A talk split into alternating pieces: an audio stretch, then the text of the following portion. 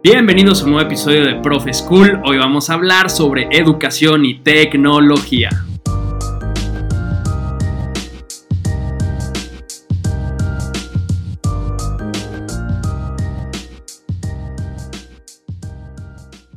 Estimados Profe School, bienvenidos a un episodio más de su podcast favorito, el podcast que está cambiando el entorno educativo. Me da muchísimo gusto saludarlos y me emociona mucho este episodio porque hoy tenemos a un gran invitado especial que está por primera vez en este podcast. Esta persona es podcaster, TikToker, experto en tecnología, es profe cool también y muchas otras cosas. Dejaré que él mismo se presente. Jesús Guzmán, bienvenido. Muchas gracias, Raúl. Muchas gracias a pues a todas las profas y profes.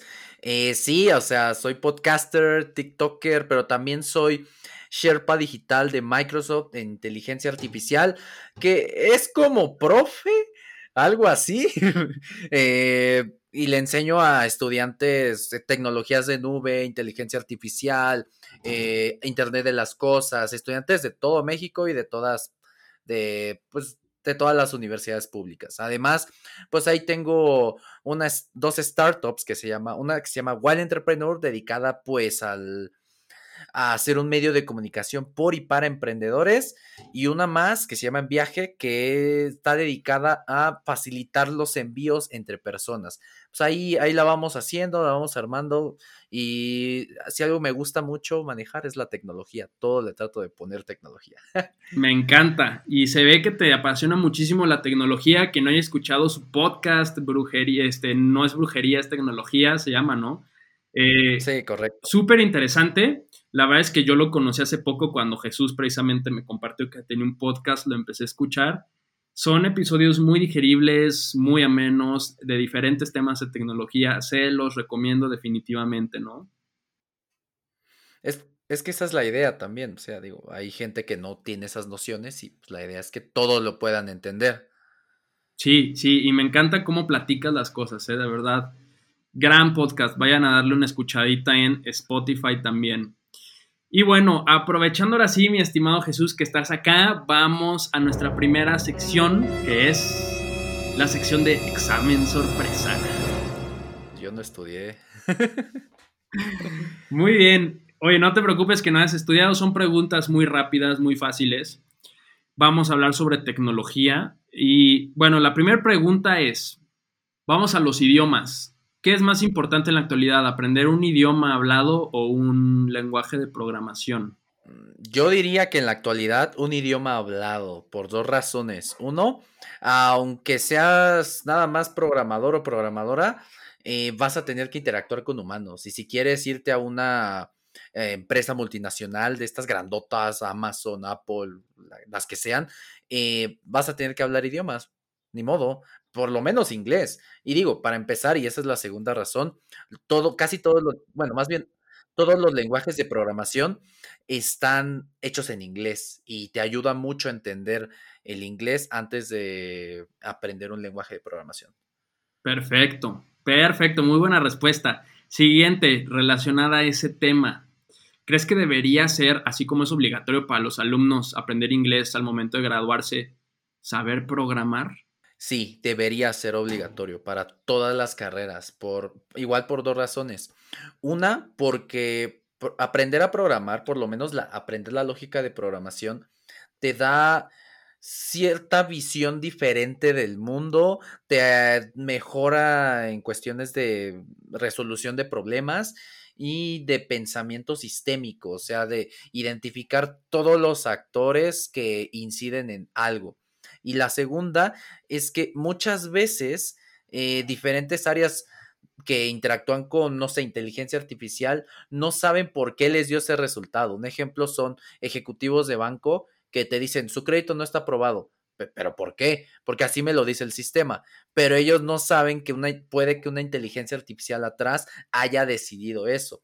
Y para ello, pues hay que aprender por lo menos las bases y decir, ok, yo sé que estoy interactuando con esto, esto, esto, y por lo menos sé más o menos cómo funciona. Me encanta lo que dices. Y ahorita vamos a profundizar más en estas preguntas porque creo que están muy interesantes. La última que quisiera hacerte, la tercera, la vencida. Eh, Siguiente pregunta. ¿Cómo crees que cambia el rol del profesor en los siguientes cinco años? Pues yo diría que, para empezar, lo que pasó el año pasado lo cambió definitivamente. Y profe hasta se tuvo que volver streamer, por ejemplo. Me encanta eso. Ahorita vamos a eso. Y el punto es que los profes ya no deberían, por lo menos yo creo que ya no deberían abandonar este ambiente híbrido porque podrían aprovechar la inmediatez y los recursos que tiene Internet, tecnología, este, el celular, muchas aplicaciones, pero al mismo tiempo, pues seguir con el contacto humano, que es súper bien necesario. Y pues, mira, también muchas, este, muchas áreas, muchos trabajos o van a cambiar o van a desaparecer. Ninguno, ni siquiera los desarrolladores estamos exentos de ello. Así que pues los profes se deben de ir adaptando, en especial los que sean más especializados a ese tipo de panoramas. Excelente. Mi estimado este, Jesús, sobreviviste. Sobreviviste a este examen sorpresa. Muchas felicidades. Y oye, pues ya entrando un poco más en forma, creo que de estos últimos comentarios hay varias cosas que a mí se me hacen muy interesantes con las cuales podemos empezar a, darle forma a este podcast. Y una de esas es, definitivamente hay varias carreras y profesiones que van a quedar obsoletas, ¿no? Eh, y nadie está exento de quedarse obsoleto, ¿no? Entonces, ¿qué podemos hacer nosotros que estamos en el ambiente educativo? Tú como, en este caso, como Sherpa de Microsoft, ¿no? Yo como profesor para ayudar a que nuestros estudiantes no se queden atrás? ¿Qué tipo de cosas crees que hay que enseñar? ¿Qué tecnologías o qué, qué hacemos ahí? Sobre todo lo que considero tecnologías relevantes, por lo menos en esta década que apenas está entrando, eh, es cómputo en la nube, blockchain, Internet de las Cosas e inteligencia artificial. O sea, con esas cuatro, tal vez no seas, no sé, el programador experto en cierto lenguaje, pero si entiendes cómo funcionan, pues no sé, un administrador podría dar una solución de contabilidad con blockchain que evite, no sé, eh, corrupción, por ejemplo, desvío de recursos y demás cosas. Eh, y, cabe destacar que todas estas tecnologías, aunque suenan revolucionarias y nuevas y todo esto, la realidad es que no, la más nueva de estas que mencioné es blockchain. Eh, salió en 2009. Y eso puedo remontarte años atrás incluso. El punto es que todas las carreras deberían implementar por lo menos bases y nociones de ya, aunque sea una de estas cuatro tecnologías, que digo, no repito, no necesitas ser eh, programador experto para ello. Y además, si estás estudiando otra carrera, tienes una ventaja sobre nosotros que somos nada más informáticos. Porque a nosotros, por ejemplo, si, quiere, si queremos hacer un sistema de finanzas, nos tienen que enseñar finanzas o nos tienen que poner a alguien que sepa finanzas. Sin embargo, si tú ya sabes finanzas y solo aprendes a programar sin pasar por la carrera, por ejemplo, eh, es una ventaja aún más grande. O sea, ahorro de costos para la empresa, eh, hace, una, hace un desarrollo más rápido. Y aparte, pues tienes otra visión de las cosas que la muy diferente de la que tiene un programador y eso también ayuda a que la a que la misma industria pues vaya creciendo y al mismo tiempo pues vaya mejorando pues las herramientas que usamos. Totalmente, creo que sí te da otra visión el programar te cambia la manera de ver las cosas y yo creo que así como en algún momento Excel era como, ah, no importa lo que estudies, aprende Excel porque lo vas a necesitar. Creo que ahorita funciona de la misma manera con la programación. No importa lo que estudies, aprende a programar o aprende por lo menos la lógica, ¿no? Cómo funciona eh, un algoritmo, eh, qué tipo de lenguajes hay, para qué sirve cada tipo de lenguaje, entender cómo qué detrás de eso, ¿no? Y creo que es muy importante. Yo les platicaba, ah, una vez yo, di clases para varios alumnos de prepa que iban a la carrera de derecho. Y me costó mucho, y creo que ya lo platicó tal vez en otros podcasts, engancharlos, yo daba física y cálculo, ¿no? Las materias que por excelencia todos los abogados odian, ¿no? Y yo lo que les decía, a ver, tienen que entender bien las matemáticas y les recomiendo que después se metan a programación, que ambas cosas van conectadas, porque les dije, su mayor competencia no son los otros abogados, su mayor competencia son los algoritmos. Y si quieren competir contra ellos, tienen que entender cómo piensan esos algoritmos, ¿no? Y yo creo que esto es clave, es bastante, bastante clave. Cualquier carrera tiene que aprender cómo funciona su competencia, que ya no son solo personas, sino son algoritmos, máquinas, robots, ¿no? No sé tú qué opinas de esto. Pues tan solo en el Reino Unido sacaron una aplicación que te que te saca de de problemas de tránsito, o sea, si tienes multas, si se llevaron tu coche al corralón, eh, esta aplicación con inteligencia artificial evalúa las cámaras, evalúa toda la ley, evalúa todo esto y ha resuelto miles de casos que injustamente habían sido, pues, pues puestos a disposición de las autoridades. Y esa es una ventaja enorme, por ejemplo, contra los abogados. O sea, un abogado se lee todo un expediente en que una semana, en unos días, pero la inteligencia artificial lo hace en minutos. Claro. La nube, estos servidores lo hacen en minutos. Y entonces, ¿cómo puedes competir con eso? E igual, matemático, o sea, te calcula algo, o sea, uno muy, muy bueno, te calcula, no sé, una raíz cuadrada cualquiera en unos minutos. La inteligencia artificial lo hace automáticamente, prácticamente. Claro. Y eso es lo que hay que entender y hay que ver a estas tecnologías como ayudantes como este un soporte para lo que hacemos, porque todavía están limitadas en ciertas cosas. Si, por ejemplo, eh, hay un hay, un, este, un meme muy común que la verdad es, cierto, que la inteligencia artificial aún se confunde entre detectar un perro chihuahua y un muffin, que ¿no? pasas. un sí, sí lo vi. Incluso yo me confundo, ¿eh? No sé si tal vez no estoy pasando ahí el, test de Turing o qué, pero yo también me confundo. sí. Y, también he visto que los algoritmos se confunden eh, detectando entre mujeres y dunas en el desierto. O sea, los, hay algoritmos que detectan pornografía en Facebook y ese tipo de redes sociales y a veces se confunden y sube una foto de un desierto y ve como las curvas y así como la tonalidad y todo y también las llegan a confundir a veces. de, hecho, ahí ya, ya, o sea, para el tema del género en la tecnología, que ese es otro punto por la cual verla como soporte actualmente, la tecnología no sabe qué es bueno, qué es malo, qué es parcial o qué es imparcial. Simplemente va a ser para lo que va a ser lo más óptimo. Lo más óptimo y, y con base en los datos que tú le diste. Claro. Eh, de hecho, hay varios estudios y hay hasta organizaciones dedicadas a esto. Hay varios estudios que mencionan que los algoritmos de reconocimiento facial pierden muchísima efectividad con personas afroamericanas y sobre todo con mujeres. Ahora imagínate una mujer afroamericana llega a perder hasta un 30% de precisión. Y eso puede causar que, imagínate, una mujer afroamericana va por la calle y de repente, ¡pum!, la arresta la policía. ¿Por qué? Porque una cámara la confundió con, una criminal. Claro. Y ella no estaba haciendo nada. Y, y fíjate que ese es un tema muy interesante y por el cual yo creo que vuelvo a lo mismo. Es importante entender las tecnologías emergentes, cómo funcionan porque también nos va a dar nuevas oportunidades de negocio, ¿no? Eh, y una parte es esta, eh, la rama del derecho que se encarga precisamente de esto, de la tecnología.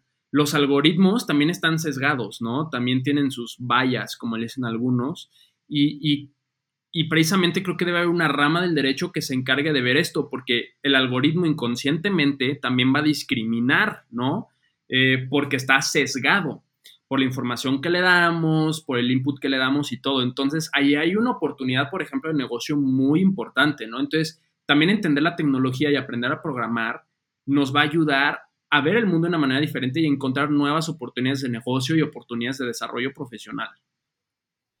Sí, de hecho me acordaste de justo en el derecho, hay una organización aquí en México que se llaman Legal Hackers, que están enfocados en, son abogados pero que aprendieron blockchain, aprendieron inteligencia artificial, protección de propiedad intelectual, todo esto, y están este, están enfocados en ayudar a las empresas de tecnología, pues en todos estos ámbitos que puede que no sean muy buenos. Y la ventaja de ellos es que si tú llegas con un abogado normal y te va a decir, oye, quiero hacer eh, una moneda virtual, ¿qué conlleva fiscalmente? Te va a decir, no, estás loco, eso no se puede, el Bitcoin es estafa, pero si vas con estos abogados que sí le saben, te van a orientar y te van a decir, mira, aquí está la ley FinTech, tú tienes que cubrir esto, esto, esto, esto, esto, y esto está como todavía medio vacío, así que pues por ahí te puedes meter, ¿no?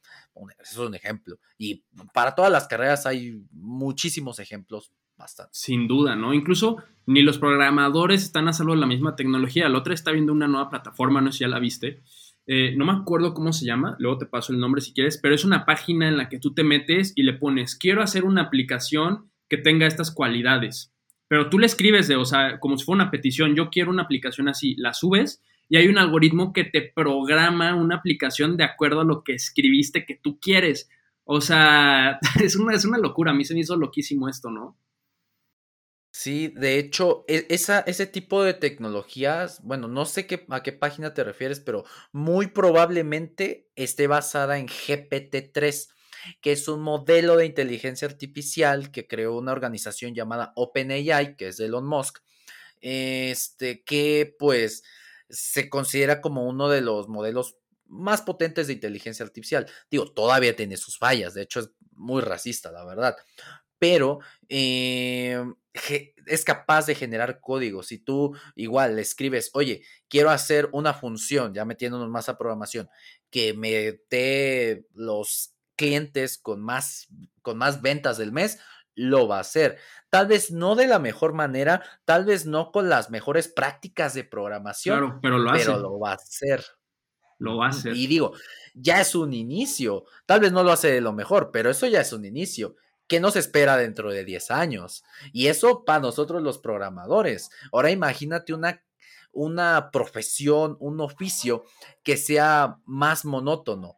Digo, hay muchas empresas que ya han despedido miles de personas porque simplemente ya no las necesitan. Y yo creo que ahí también entra el rol de la educación. ¿Cómo hacer a esas personas útiles para que pues no al año no les quite el trabajo una máquina? Claro. Y, digo, creo que esto viene a cambiar mucho, ya como yéndonos más al tema de la educación, el paradigma de que la educación ahorita está diseñada 100% para generar profesionistas. Y yo creo que la tecnología, con lo disruptiva que es, también nos va a ayudar a cambiar ese paradigma, ¿no? De que la educación no solo es para forjar profesionistas, o sea, sí es importante, pero hay también cosas muy importantes que dejamos de lado, ¿no? En, este nuevo, en este modelo económico actual.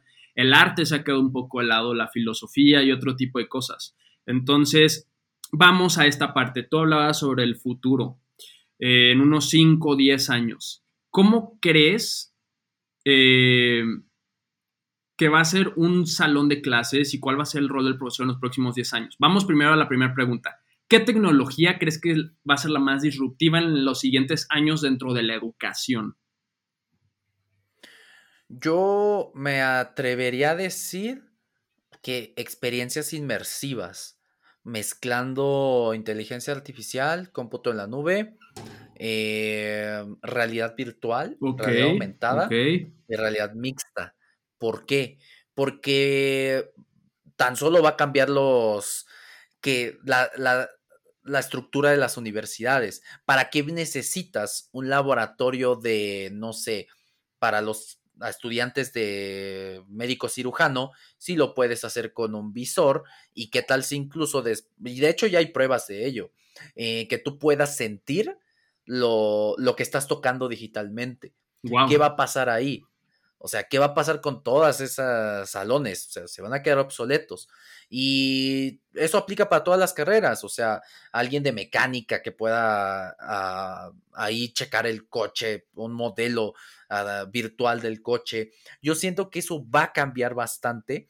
Y sobre todo, el rol del profesor me parece que va a ser no solo en ayudar a construir estos entornos virtuales que sean lo más parecido a, lo, a la realidad, sino que hacer entender a los alumnos que, que pueden usar esta tecnología para mejorar sus propias profesiones, Por ejemplo, ¿qué, ¿qué tal si en lugar de que el cliente te lleve el coche a tu taller, pueda hacer un escáner con este con su celular, que de hecho eso más o menos ya se puede con sensores de profundidad, sensores LiDAR o TOF, y pues tú puedas detectar cuál es el problema. Digo, tal vez no todos, porque pues, en alguna ocasión tendrás que abrir algo, pero puedas detectar de lejos, remotamente, cuál es el problema. O incluso, eh, y eso ya se hizo en China, eh, médicos operando a kilómetros de distancia a personas. ¿Cómo le dices, cómo educas a un médico desde la escuela que va a operar a alguien que no está en el mismo cuarto que esa persona? O sea, ¿qué va a pasar ahí? O sea, ¿podremos adaptarnos o no? La realidad es que los humanos siento que no nos adaptamos tan rápido, pero pues ahí yo creo que entra el rol también de los profesores, donde deben de ser capaces de hacer que los alumnos puedan adaptarse de mejor manera y sobre todo que agarren la práctica del autodidactismo porque la tecnología avanza demasiado rápido, incluso más rápido que los cursos privados y ya ni se diga de las universidades. Sin duda. Y pues uno tiene que aprender a solo, ni modo, no hay de otra. Y, creo que tocas aquí varios temas muy interesantes, ¿no? Uno es el de ser autodidacta, la parte de la autogestión, que creo que la tecnología nos va a facilitar mucho esto, el poder entregar clases más personalizadas a nuestros alumnos, que ellos desarrollen este sentido de responsabilidad y de autonomía, ¿no? De poder aprender lo que más les gusta. Creo que la tecnología algo muy bueno que hace es eliminar desperdicios. Y al eliminar desperdicios, a ti te queda más tiempo libre para poder hacer cosas de valor, ¿no? Eh, y esto me gusta mucho. Y hay una parte que creo que es clave de la tecnología, que es, y yo tengo mucha fe en esto, que va a ayudar a incluir a muchas personas con discapacidad, tanto en el ámbito laboral como en el ámbito educativo. Muchas personas que ahorita en la pandemia, eh, por cuestiones de alguna discapacidad, no pudieron tomar clases en línea. Creo que en un futuro eso va a ser una barrera casi inexistente. ¿Tú qué visualizas en torno a esto de personas con discapacidad? Yo ahí eh, considero que entran tanto inteligencia artificial como estos ambientes inmersivos donde te inmersen dentro de ese salón de clases o dentro de ese conocimiento. Actualmente ya le puedes decir a la computadora que te lea el contenido de una página web y eso le puede ayudar bastante a una persona que no puede ver. Hay, hay casos en los que los dispositivos ya son capaces de detectar em, gestos en el aire por medio de cámaras, por medio de sensores. De hecho, este, para algo que no se dijo en la última conferencia de Apple, pero que me pareció algo muy interesante, es que con los Apple Watch vas a poder manipularlo con una sola mano. O sea, esto para ah, gente que no Sí, está, está, está cool. o sea, leí la documentación y dije, ¿por qué no lo mencionaron? Esto está buenísimo. Sea, vas a poder manipularlo y esto está enfocado a gente que no se tenga lastimado un brazo o que incluso no lo tenga. Y pues, ¿cómo manipulas el reloj? Ni modo que con la nariz o con la barbilla. Entonces, con los dedos vas a poder hacer movimientos y va a salir un cursor donde puedas dar clic o donde puedas hacer ciertos gestos. Y eso puede ayudar bastante para personas que se vean impedidas. Y eso incluso ya se ha hecho. O sea, el caso más famoso es Stephen Hawking, donde una máquina con, este, con cámaras y con inteligencia artificial, detectaba los movimientos de sus ojos para que él hablara, porque no podía mover nada de su cuerpo y solo así podía hablar. O sea, si eso se pudo hacer hace 20 años, ¿qué, se puede hacer actualmente? Ya hay eh, aplicaciones que detectan a lo que se, a la, las cosas que tiene enfrente una persona invidente. ¿Qué más podemos hacer para personas que no pueden oír o que no pueden escuchar? O incluso en algunas ocasiones, ¿qué tal si podríamos curar esas discapacidades? Y me remito al ejemplo de Neuralink, de este proyecto. me encanta, lo mencioné en un live de Profe School, hizo mucho ruido, ¿eh? Sí, sí, sí, o sea, este chip donde te, te lo implantan en el cerebro literalmente y según ellos es capaz de pues curar ciertos tipos de discapacidades o de afecciones de la mente. Digo, no todos, porque a veces son problemas físicos y eso ya es otra cosa, pero pues qué tal si pasa eso? O qué tal si tal vez no escuchas, pero por el chip la computadora es capaz de hablarte a ti o tú eres capaz de hablarle a la computadora, la computadora lo replica y todos ya te podemos oír. O sea, eso está interesante y eso, y eso apenas está explorando. En 10 años va a cambiar mucho. Va a ser una locura, lo va a cambiar muchísimo. Y, creo que hay mucha oportunidad de hacer bien con la tecnología, ¿no? De ayudar a muchas personas, así como de hacer mal. Y creo que una de las preguntas más grandes de los profes es esta, de la, el tema de ciudadanía digital, ¿no? El tema de valores, de ética en la sección digital. Nosotros como profesores, ¿qué podemos hacer para enseñar a nuestros alumnos a ser buenos ciudadanos digitales, enseñarlos a ser responsables? Primero, que entiendan y hacer que entiendan los alumnos que la tecnología no tiene ética. Por lo menos ahorita no la tiene. No sabe qué es bueno o es malo. Eh, yo siempre pongo este ejemplo. Facebook puede ser usada para encontrar gente desaparecida, para recabar fondos para este, causas caritativas o para que un pedófilo consiga su siguiente víctima. Y ambas pasan a diario. Y esto, y, que incluso ambas pasen, valida que Facebook es una buena plataforma para conectar personas, aunque sea bueno o sea mal.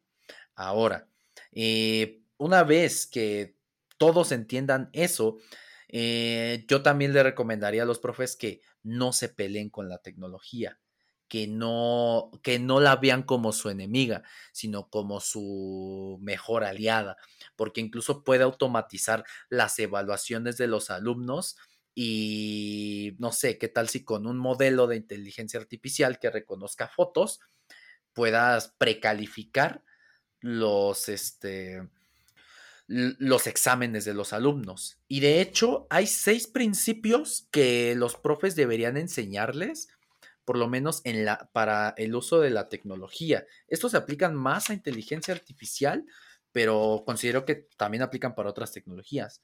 El primero es, es la imparcialidad. O sea, que la tecnología pueda ser usada de la misma manera y te juzgue igualmente a cualquier persona, sin importar que sea niño, anciano, este, persona de color, orientación sexual, no importa.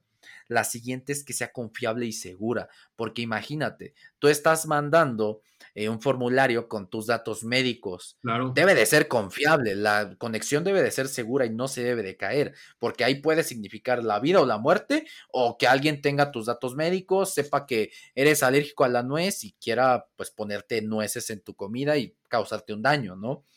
La otra es que sea privada y segura. Estamos subiendo muchísima información.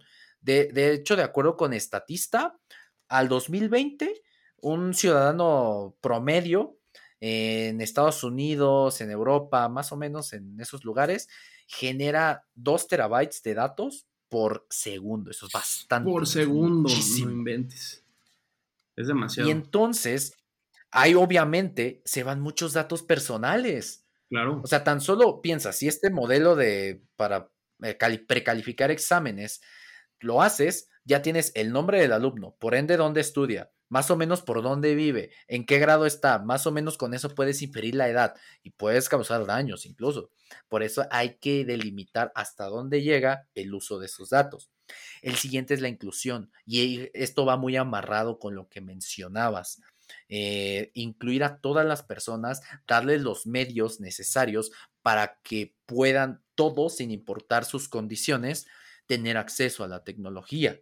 Luego está la transparencia, que tú sepas que estás usando tecnología, que tú sepas que la respuesta que, te acaba de dar la, la, aplicación fue generada con inteligencia artificial. Y eso también hace que tú pueda, tú tengas que verificar los datos pues una segunda vez, porque puede que el modelo se haya equivocado, también tienen errores. Y después la responsabilidad. Debemos de hacernos responsables de lo que hacemos y de cómo lo hacemos. En especial la gente que está de este lado desarrollando, eh, pues nosotros podemos hacer una inteligencia artificial para hacer un deepfake, o sea, pone, hacer que de un video de cualquier persona diga cualquier cosa, un ejemplo podría ser un deepfake de, del presidente diciendo que va a vender Pemex, que va a aumentar el IVA 60%, que no sé, va a vender a, Hacienda y no sé qué tantas cosas más, y se arma un alboroto ahí en Palacio Nacional y podría morir. El tema de los deepfakes es durísimo, ¿eh? Perdón que te interrumpa, pero me parece un tema muy peligroso, muy, muy peligroso, ¿no? De cómo yo puedo ponerme la cara de AMLO y decir lo que yo quiera y la gente puede creer que es verdad. Sí, exacto, correcto. Y eso va amarrado con las redes sociales. Si se difunde, pues ya tienes un problemota ahí. Pero también puede ser usado para buenas cosas. Y sin salirnos del deepfake, vayan a ver de nuevo el comercial de Soriana que estuvo rondando en mayo, en este en el que sale Cantinflas lo revivieron, entre comillas, con deepfake. Y se, nota, o sea, si te acercas se nota un poco raro, o sea, dices, mm, no sé, pero es un deepfake realmente, y eso es un buen uso. Eh, si les enseñan estos principios los profes a sus alumnos, que para recapitular, sería imparcialidad, confiabilidad y seguridad, eh, inclusión, privacidad y seguridad, transparencia, responsabilidad. Si les enseñan esto esto sobre el uso de la tecnología y que pues en sí la tecnología no tiene ética, yo creo que la, nuestra relación con estos entornos digitales mejoraría bastante. Sí, yo creo que va a mejorar bastante y todos estos puntos tenemos que saberlos enseñar como profesores.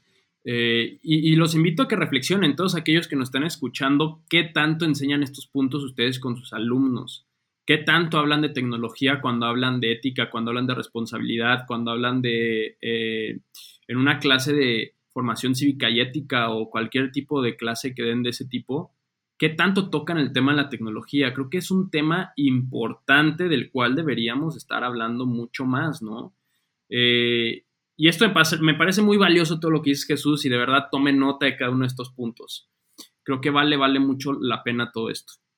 Ahora, eh, hay varias cosas, varias tecnologías emergentes que a mí me llaman mucho la atención porque creo que van a ser muy, disruptivas. Aparte de estas experiencias inmersivas, creo que viene algo que todavía no nos ha llegado realmente y es el tema de quantum computing, que eso, o sea, sumado a todo lo anterior, a inteligencia artificial, a realidad virtual, realidad aumentada y lo que sea, pues va a ser una locura, ¿no? Entonces, eh, bueno, primero definamos, ¿tú cómo defines el tema de quantum computing? O sea, ¿qué es esto? ¿Cómo se lo aterrizarías a todos los que nos escuchan y no saben qué es? Ok, pues si no saben qué es, les digo, la informática normal, tradicional, actual hasta ahora, se basa en unos y ceros. O sea, todo, por más complejo que sea lo que procese una computadora, se basa con unos y ceros. Punto. Encendido o apagado, sí o no. Ya, es un sistema binario de dos cosas, ya. Lo que nos pone eh, la computación cuántica son qubits. Lo que les dije ahorita de la informática tradicional son bits. La computación cuántica maneja qubits. ¿Qué es esto? Es, son los valores de 1 y 0, pero todos los que están entre el 0 y el 1 y aún así en diferentes direcciones, arriba, abajo, izquierda, derecha, a 90 grados, e, y en diferentes ejes, X, Y y Z. ¿Qué nos da esto? Nos da capacidades de cómputo extremadamente grandes, mayores capacidades de predicción de probabilidades y sobre todo, pues, y eso que aún no se ha explorado el todo, el, todo, nos da una, nos puede dar una mayor seguridad y simulaciones prácticamente realistas. Eh, de hecho, pues justo la semana pasada se acaba de implementar uno de los primeros eh, computadores cuánticos, que es de IBM, en Alemania. Y pues ahí, es, eso ya es un primer paso. Digo, actualmente si pisas fuerte al lado de ese computador cuántico, lo echas a perder, echas a perder millones de dólares. Ah, ¿Qué pasará cuando después, no sé, puedas tener una computadora cuántica en la escuela o incluso está en tu bolsillo? Claro, no va a faltar mucho, yo creo. Bueno, mucho en un, ¿no? En, un panorama de que, no sé, 20, 30 años tal vez tengamos un celular cuántico, ¿no? De, de hecho, de hecho, de hecho, Más o menos ya hay uno. Es uno de Samsung que se llama Samsung Quantum. Acá justo hace, hace dos meses lanzaron el Quantum 2. No es cuántico así total como tal, pero tiene un chip que usa, que usa un qubit para generar números aleatorios que te sirven bastante para cuestiones de seguridad, de encriptamiento, de esa cosa es la que encripta tu huella digital y pues eh, es prácticamente imposible poder descifrarla. Y eso es también lo que nos ofrece el cómputo cuántico, una seguridad extremadamente inmensa porque los algoritmos de encriptación van a ser prácticamente eh, indescifrables. indescifrables. Que por otro lado, todos aquellos que no migren a la parte cuántica y se quedan en la parte digital, los algoritmos cuánticos quizá vayan a vulnerar muchas partes de seguridad que no se actualicen, ¿no?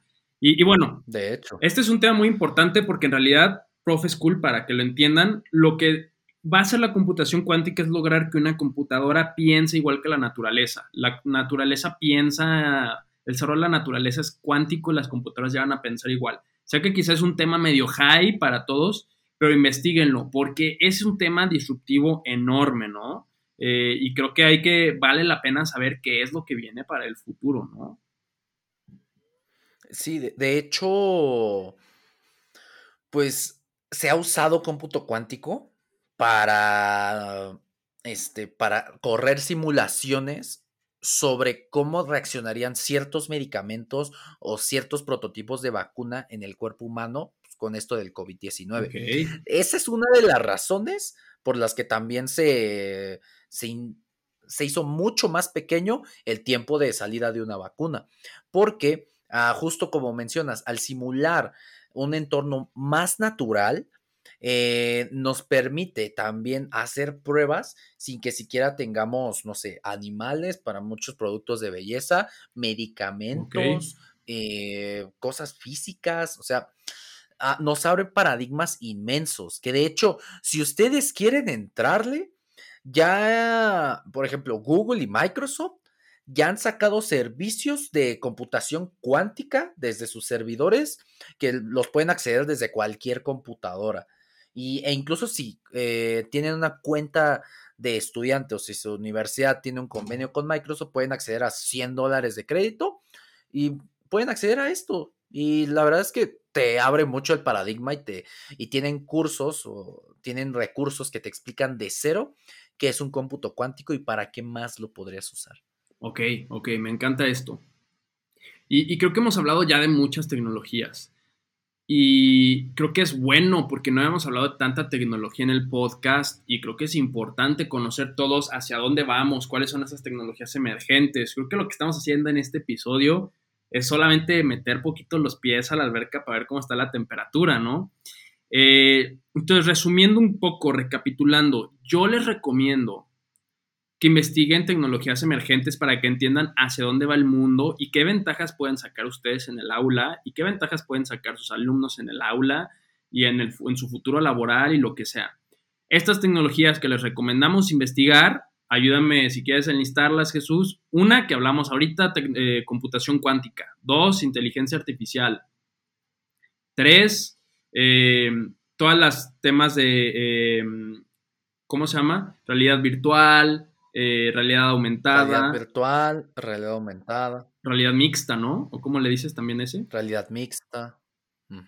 ¿Y qué otras cosas? La, realidad mixta es, es como el medio entre la virtual y la aumentada. Te, te pone un ambiente más inmersivo, más adentro, pero todavía no estás completamente cegado del mundo físico como en la realidad virtual, donde te pones un casco, unos audífonos y pues no sabes ni siquiera lo que está pasando afuera. Claro, entonces, eh, eso es un tema muy interesante. O sea, sí investiguenlo. De verdad les va a abrir un mundo de posibilidades que no se imaginan que se puede. Y eh, quisiera empezar a cerrar este podcast, ¿no? Con preguntándote, Jesús, ¿qué recomendaciones prácticas le das a los profes cool que nos escuchan? Es decir, si ellos quieren aprender tecnología, pero quizá sienten que no son tan hábiles, que quizá adaptarse a Google Classroom les costó, ¿Qué, ¿Qué, recomendaciones les das para poder tener una adaptación rápida a estas tecnologías emergentes? O quizá no rápida, pero una ¿no? adaptación efectiva. Prueben, prueben mucho, prueben bastante. Eh, tengan la. Tengan dos cosas. Uno, eh, mejor. Este. Mejor relación con el fracaso.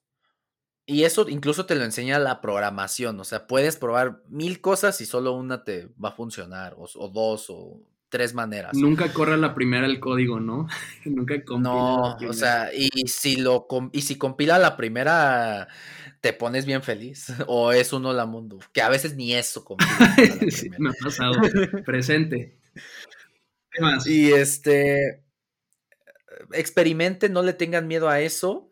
Eh, siempre prueben nuevas cosas. Si algo les llama la atención y dicen, oye, esto está interesante, lo puedo aplicar, hagan una cuenta gratuita, eh, pregunten, eh, hagan una pequeña pruebita y solo así van a poder aprender.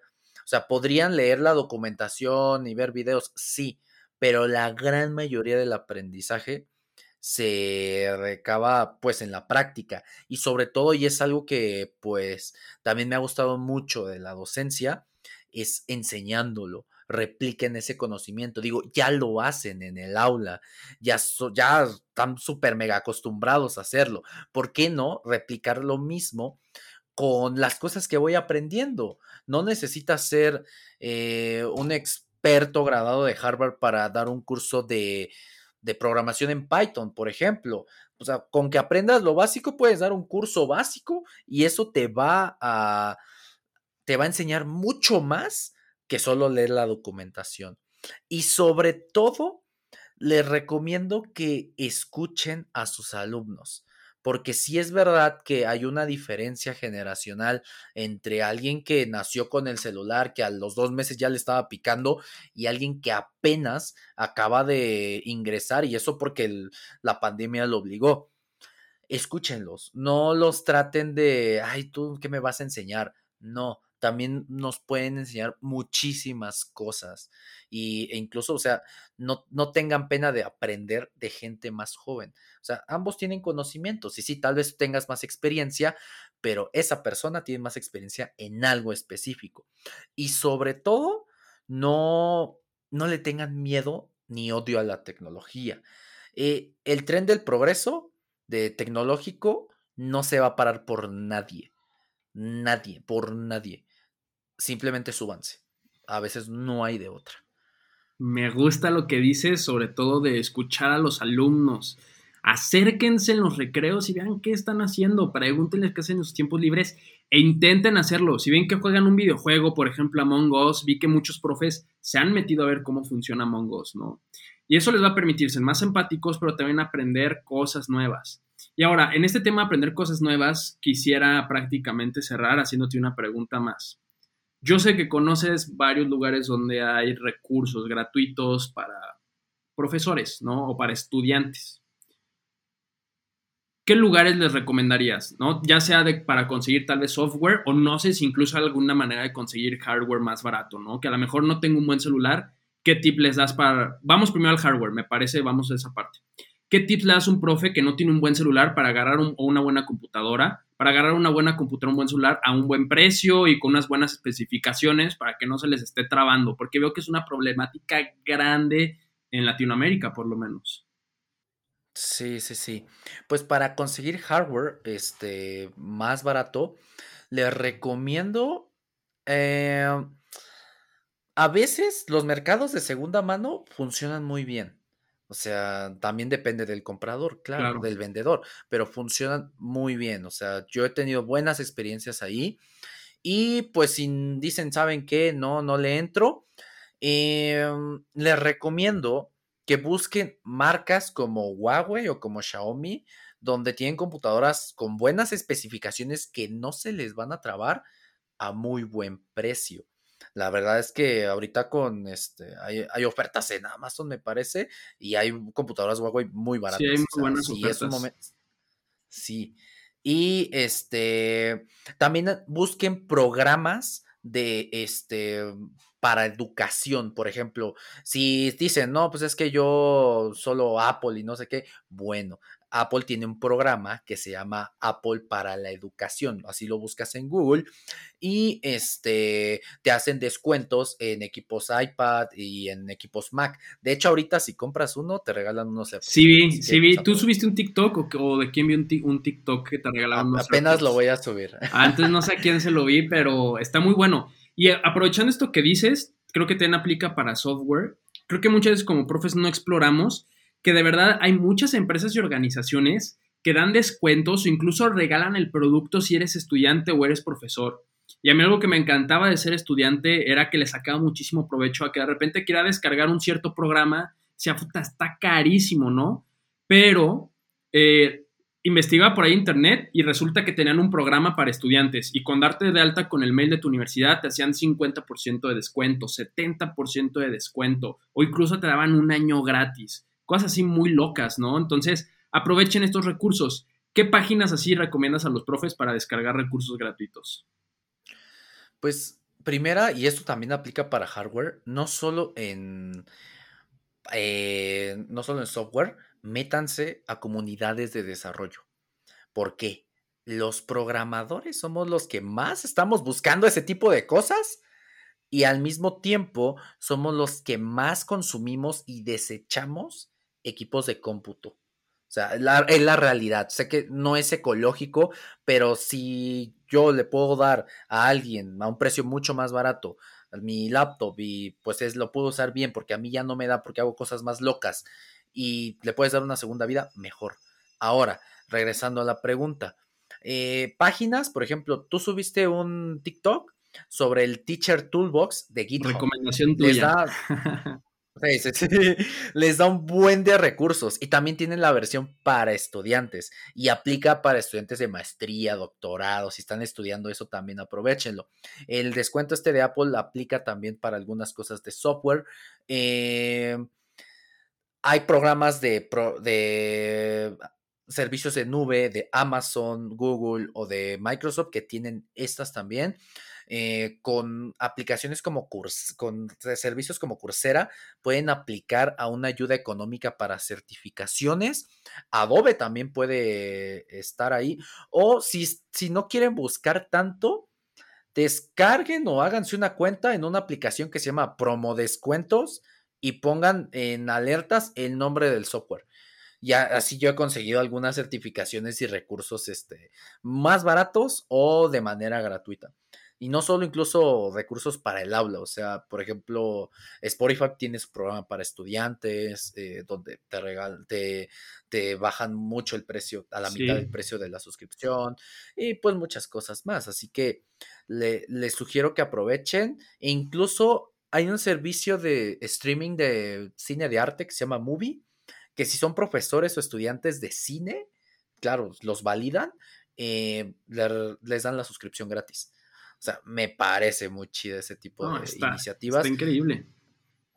Pues hay, hay todo un mundo. Eh, les sugiero también, hagan incluso su comunidad, sigan aquí a, a Profe School que les dan buen de recursos y pues les digo, métanse a comunidades de desarrollo porque ahí conocen un buen de cosas. Y sigan a Brujería Tech, también busquen a Jesús por ahí, que tiene muy buenos tips, de verdad. Y creo que muchas cosas, eh, si algo yo me quedo, con este podcast. Número uno, hay realmente muchos recursos que tenemos los profes, pero quizás no los conocemos. Investiguen, googleen, al alcance de todos. ¿eh? Hay, ahora sí, si quieres pagar, hay cosas que puedes pagar o hay muchas cosas gratis.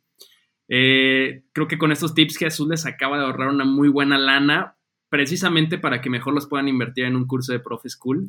no se crean, pero bueno, si quieren aprovechar, pues ahí está la página profeschool.com.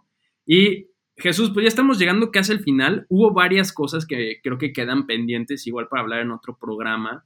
Me encantó al principio la parte que decías claro. de aprender a ser streamers, ¿no? De, creo que podríamos hablar totalmente otro episodio de esa parte, de cosas que podemos tomar de los influencers, los streamers y de esas cosas para ser profesores, ¿no? Eh, creo que hay todo un programa detrás de eso, de cómo lograr una buena clase aprendiendo de estas personas. Entonces, eh, pues no sé si quieras cerrar con algo recomendándonos dónde te pueden seguir, dónde te pueden escuchar, contactar, etcétera. Por supuesto, y sí, vuélvanse streamers e influencers. Es lo que hay ahorita. y me pueden encontrar a mí como arroba brujería tech en todas las redes sociales, Twitter, Facebook, Instagram, TikTok y hasta en LinkedIn también. Y este, pues ahí pueden aprender sobre tecnología. Lo trato de explicar de la manera más sencilla posible y me han dicho que sí le han entendido cosas como inteligencia artificial. Así que, pues vale la pena que se dé una vuelta ahí. También pueden escuchar el podcast No es Brujerías Tecnología en todas las aplicaciones de podcast y en YouTube. Y pues este, a pueden encontrar también como José Jesús Guzmán o como Jesús Guzmán en las redes sociales, igual en Twitter, LinkedIn, este, en Facebook y en Instagram, ahí estoy. Y pues si tienen alguna duda, alguna pregunta, pues con gusto se las respondo. Muy bien, mi estimado Sherpa, Jesús, muchas gracias. La verdad, un gusto tenerte por acá. Estoy seguro que no va a ser el último podcast en el que te tenemos, porque al final en Pro School hablamos mucho de tecnología y es muy útil tener a personas como tú que tienen esa capacidad de explicar las cosas de manera tan sencilla, ¿no? Al final creo que eso es lo que hace falta a veces para perderle el miedo a la tecnología, simplemente poder entender bien qué es lo a lo que nos estamos enfrentando. Entonces, muchísimas gracias, te lo agradezco. Estimados Profe School, síganos en redes sociales, revisen nuestros cursos en línea, en la página de profeschool.com, ya lo saben, y cualquier cosa, búsquenos por favor, ya saben que les podemos ayudar. Estimados Profe School, este es el podcast de Profe School y como siempre, pásenla muy, pero muy cool.